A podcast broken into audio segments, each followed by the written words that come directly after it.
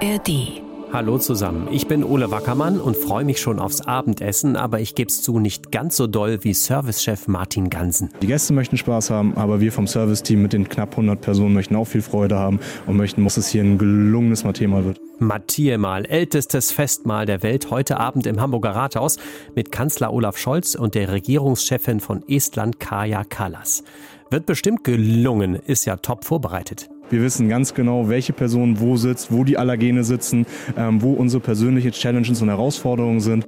Während im Rathaus fein um die Allergene herum gegessen wird, kümmern wir uns um Hamburgs Straßenverkehr. Wie sicher bzw. wie gefährlich es ist, in Hamburg unterwegs zu sein. Dazu gab es heute die offiziellen Zahlen. Und dann erinnern wir noch an einen ganz großen Hamburger Fußballer. Hört mal zu. Breme gegen den Elfmetertöter Goikocea. Ja! Für Deutschland 1 zu 0. So hat Andi Brehme 1990 Deutschland zum WM-Titel geschossen. Heute kam die Nachricht von seinem Tod. Was er für ein Typ war und was es über ihn erzählt, dass er den Elfmeter damals als Linksfüßler mit rechts geschossen hat, das weiß der Kollege Lars Pegelow, mit dem ich gleich über Andi Brehme spreche. Wir haben Dienstag, den 20. Februar und jetzt geht's los. Der Tag, die Stadt, die Infos. Hamburg heute von NDR 90,3. Wir gehen mal kurz ein paar Jahrzehnte zurück in der Zeit. Es ist der 8. Juli 1990, Finale der Fußball-Weltmeisterschaft. Deutschland gegen Argentinien. Andi Brehme tritt an zum entscheidenden Elfmeter, muss aber erst mal noch warten weil die Argentinier noch mit dem Schiedsrichter diskutiert hatten, haben sie den Ball wieder weggeschossen. Da muss man sich halt äh, konzentrieren darauf und das habe ich gemacht und habe das Glück gehabt, dass er drinne war. Drinne war er und der Rest ist Geschichte. Andi Brehme hat Deutschland zum WM-Titel geschossen und heute kam die Nachricht, Andi Brehme ist gestorben. 63 Jahre alt ist er geworden. Ein richtig großer Fußballer, der seine Karriere übrigens beim HSV Barmbek-Uhlenhorst gestartet hat. Lars Pegelow hat die Karriere von Andi Brehme verfolgt, aber auch was danach passiert ist in seinem Leben. Lars, als du heute davon gehört hast, dass Andi Brehme gestorben ist, was löst diese Nachricht in dir aus?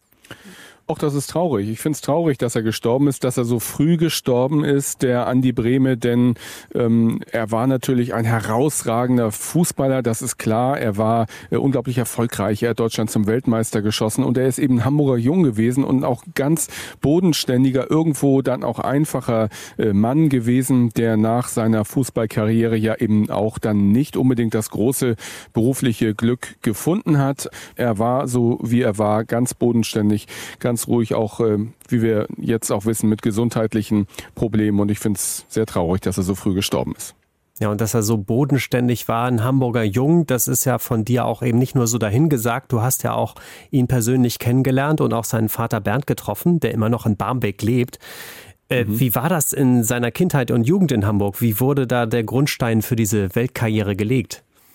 Ja, diese Geschichten, die haben also mindestens mal bei dem Verein Barmig Uhlenhorst schon wirklich Legendencharakter. Also das war so, dass der kleine Andi in den 70er Jahren von seinem Vater Bernd ja auch trainiert wurde auf dem alten äh, Platz dort, auf dem Ruprechtplatz in Barmig und der hat immer extra Schichten auch von seinem Sohn verlangt und äh, die beiden, die waren im Prinzip auf dem Platz auch unzertrennlich. Aber das Ganze mit unglaublich viel Bodenständigkeit, mit ganz viel, ja, wie soll ich sagen, so, so eine Arbeitergrundhaltung, die auch sein Vater immer wieder ausgedrückt hat, sein Vater Bernd. Ich habe ihm immer gesagt, Andreas, denk daran, dein Vater ist nur ein Handwerker und du bist auch nur ein Kfz-Mechaniker, mehr nicht. Also bleib immer auf dem Teppich, immer der Mensch bleiben, wie deine Eltern. Jo, und das ist der Andi Brehme dann auch tatsächlich auch immer geblieben, trotz aller Erfolge. Also ein ganz großer Fußballer, ein ganz großer Hamburger.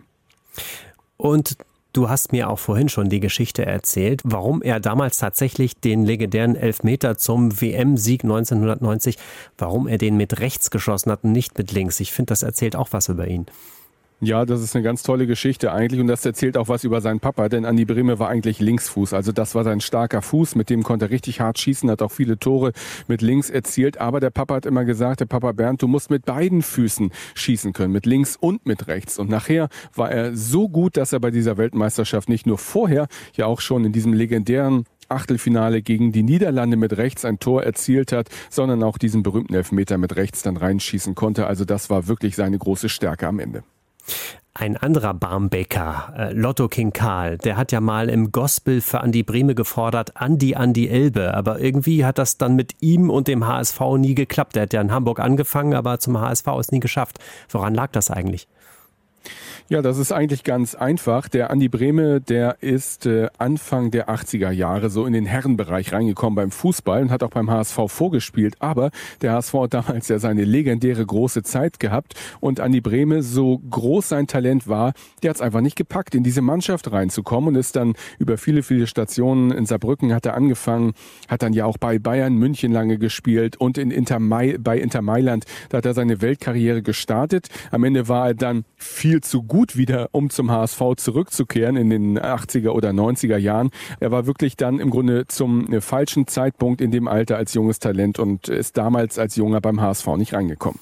So kommen manchmal Dinge leider nicht zusammen. Besonders erfolgreich war dann ja auch seine Zeit bei Inter Mailand. Und wenn man jetzt mhm. gerade auf die Reaktion guckt, jetzt nach seinem Tod, da ist ja auch die Reaktion besonders emotional.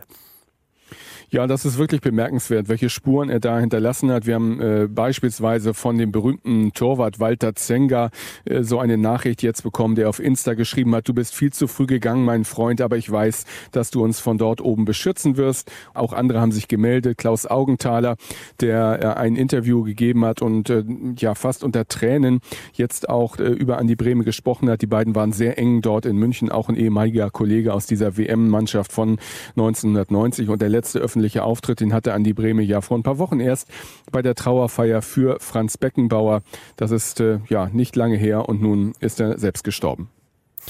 Ja, eine große Lücke, die Andi Breme da hinterlässt und viel auch, was von ihm bleibt. Gibt es denn Typen wie ihn heute noch im Fußball?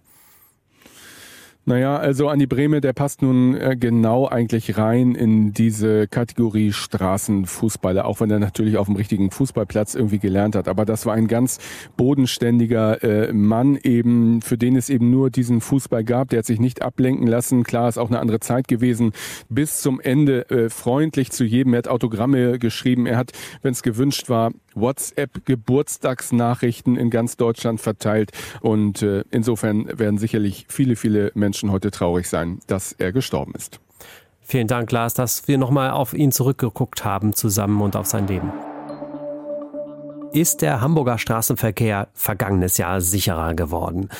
Dazu kann man sagen, Tatsächlich gab es wieder mehr Verkehrsunfälle, dabei sind aber weniger Menschen verletzt worden als im Jahr davor. Das hat die offizielle Verkehrsunfallstatistik ergeben. Was das aber im Einzelnen heißt, das kann uns Oliver Wuttke jetzt mal einordnen. Der war nämlich dabei, als die Statistik im Polizeipräsidium vorgestellt wurde. Oliver, wie sieht das im Einzelnen aus?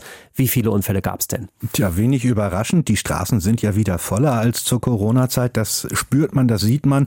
63.500 so rund gerechnet gab es Unfälle in Hamburg, zweieinhalbtausend mehr als im Jahr davor, also schon ein ordentliches Plus, aber 5000 weniger als noch vor Corona und da ist die Polizei im Großen und Ganzen zufrieden.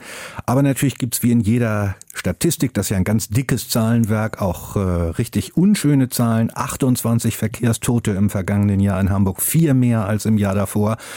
Auch zwei Kinder sind ums Leben gekommen, eins in der Hafen City, eins in Bergedorf. Beide Male äh, war ein Bus der jeweils andere Unfall beteiligt und das sind natürlich Fälle, die besonders tragisch sind für alle Beteiligten. Und da kritisiert beispielsweise auch die Hamburger CDU, die Zahl der Unfälle mit Kinderbeteiligung sei in Hamburg gestiegen um fast 10 Prozent. Die Innenbehörde hält dagegen Bevölkerungsanteil unter 14 Jahren in Hamburg ist ungefähr 15 Prozent. Bei Unfällen nur ein Prozent, also Kinder, Jugendliche äh, leben relativ sicher noch auf Hamburgs Straßen. Ja, kommt auch immer drauf an, wie man so eine Statistik auslegt. Das merkt man da mal wieder. Genau. Gibt es denn auch eben abgesehen von den Kindern, Unfällen mit Kindern, auch andere Bereiche, die der Polizei da besonders Sorgen machen, wenn man da zum Beispiel an die schlimmen Abbiegeunfälle mit Lkw denkt, die wir im vergangenen Jahr hatten? Ja, von den neun getöteten Radfahrern sind fünf tatsächlich bei einem Lkw beim Abbiegen unter die Räder gekommen und in allen fünf Fällen hatten diese Lastwagen keinen Abbiegeassistenten. Oh. Diese Technik, die es dem Fahrer ermöglicht, auch den toten Winkel einzusehen. Das soll aber jetzt im Juli tatsächlich Pflicht werden bei allen Neuzulassungen von Lkw in Deutschland, dass da so ein Abbiegeassistent drin ist. Da erhofft sich die Polizei schon einen gewissen Effekt.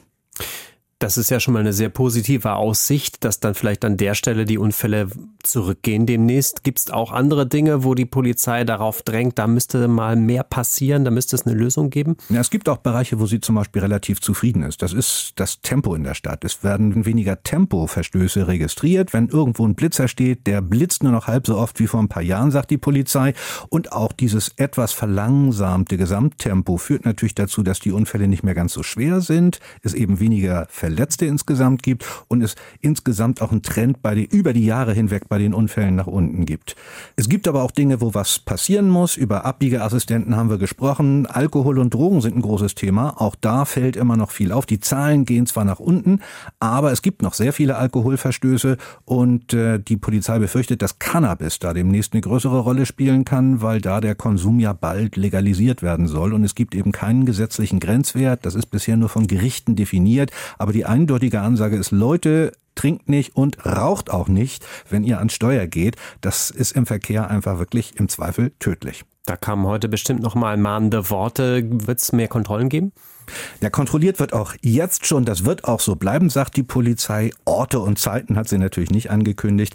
Aber eins ist ganz klar. Äh, neben Alkohol wird Cannabis eine größere Rolle spielen und äh, 600 Beamte im Verkehrsdienst sind schon dafür ausgebildet, nicht nur Alkoholanzeichen bei Fahrern wahrzunehmen, sondern eben auch zu bemerken, wenn Leute bekifft im Auto am Steuer sitzen. Woran sieht man das denn? An den verquollenen Augen? Ich glaube, die Augen sind da ein Indiz und äh, manchmal hat man ja noch den Rauch im Wagen, der einem entgegenkommt, so wie die Fahne beim Alkoholfahrer, aber so die ganz feinen Details und Merkmale, ich glaube, die werden noch gar nicht so verraten. Ist vielleicht Betriebsgeheimnis. Ist ein bisschen Betriebsgeheimnis, würde ich sagen. Vielen Dank, Oliver. Im Hamburger Hafen, da lief es zuletzt nicht gerade rund. Der Containerumschlag geht immer weiter zurück. Aber so schlechte Zahlen vom Hafen- und Logistikkonzern Hala, das kommt dann doch überraschend. Unter dem Strich bleibt noch ein Gewinn von 20 Millionen Euro. Im Vorjahr waren es aber noch fast 100 Millionen. Und um das nochmal einzuordnen, mehr als die Hälfte von den 20 Millionen Euro Gewinn stammen gar nicht aus dem Geschäft mit den Containern. Die Hala verdient mittlerweile mehr Geld mit ihren Immobilien, vor allem mit der Speicherstadt. Der Plan ist allerdings jetzt nicht, die Hala zum Immobilienkonzern zu machen. Stattdessen soll es wieder einen Aufschwung geben im Hafen und da hofft der Senat auch auf den Deal mit der Schweizer Reederei MSC. Die soll knapp die Hälfte der Hala ja übernehmen. Die Bürgerschaft muss aber noch zustimmen und ob der MSC-Plan dann aufgehen kann, darüber gibt es ja auch Diskussionen. Und ich komme nochmal zurück zum Thema Fußball. Gestern kam raus, Steffen Baumgart wird der neue Cheftrainer beim HSV. Heute wurde er offiziell im Volkspark vorgestellt. Dabei hat der neue Trainer versucht rüberzubringen, was er so für ein Typ ist und wie er mit dem HSV erfolgreich sein will. Ich bin jemand, der sehr viel kommuniziert, aber nicht in Einzelgesprächen, sondern Sie werden erleben, dass ich auf dem Platz eben viel mit den Jungs rede, viel immer wieder dabei bin äh, und so natürlich auch Vertrauen versuche aufzubauen, weil das ist ja nicht nur so, dass man äh, hinkommt und sagt, wir machen das jetzt so und dann funktionieren die Jungs ja so. So ist ja nicht. Ich glaube, dass die Jungs genug Selbstvertrauen haben. Es ist eine Mannschaft, die immer wieder zurückkommt. Das kannst du nur, wenn du Selbstvertrauen hast. Äh, und es geht einfach darum, diese Ansätze zu nutzen, um dann einfach auch das Gefühl, dass man eine Spitzenmannschaft ist, einfach wiederzugeben. Jetzt soll also Steffen Baumgart das schaffen, was Tim Walter nicht gelungen ist. Der wurde ja entlassen. Der HSV soll jetzt mit Baumgart endlich aufsteigen. Am besten in diesem Jahr, hat Steffen Baumgart gesagt. Und er glaubt auch, dass das mit den aktuellen Spielern möglich ist. Zumindest hat er betont, dass er am aktuellen Kader nichts auszusetzen hat. Wie sich der neue Trainer schlägt, darüber werden wir sicherlich noch öfter reden, auch hier im Podcast. Und damit ist auch schon wieder Schluss für heute. Während im Rathaus das Mathieu-Mahl ganz fein verspeist wird, schieb ich zu Hause eine schnöde Lasagne in den Ofen. Schmeckt aber auch sehr gut. Und wenn ihr mögt, dann seid morgen wieder dabei. Dann gibt es eine frische Folge Hamburg heute. Bis dahin, tschüss. Hamburg heute von NDR 90,3. Wir sind Hamburg.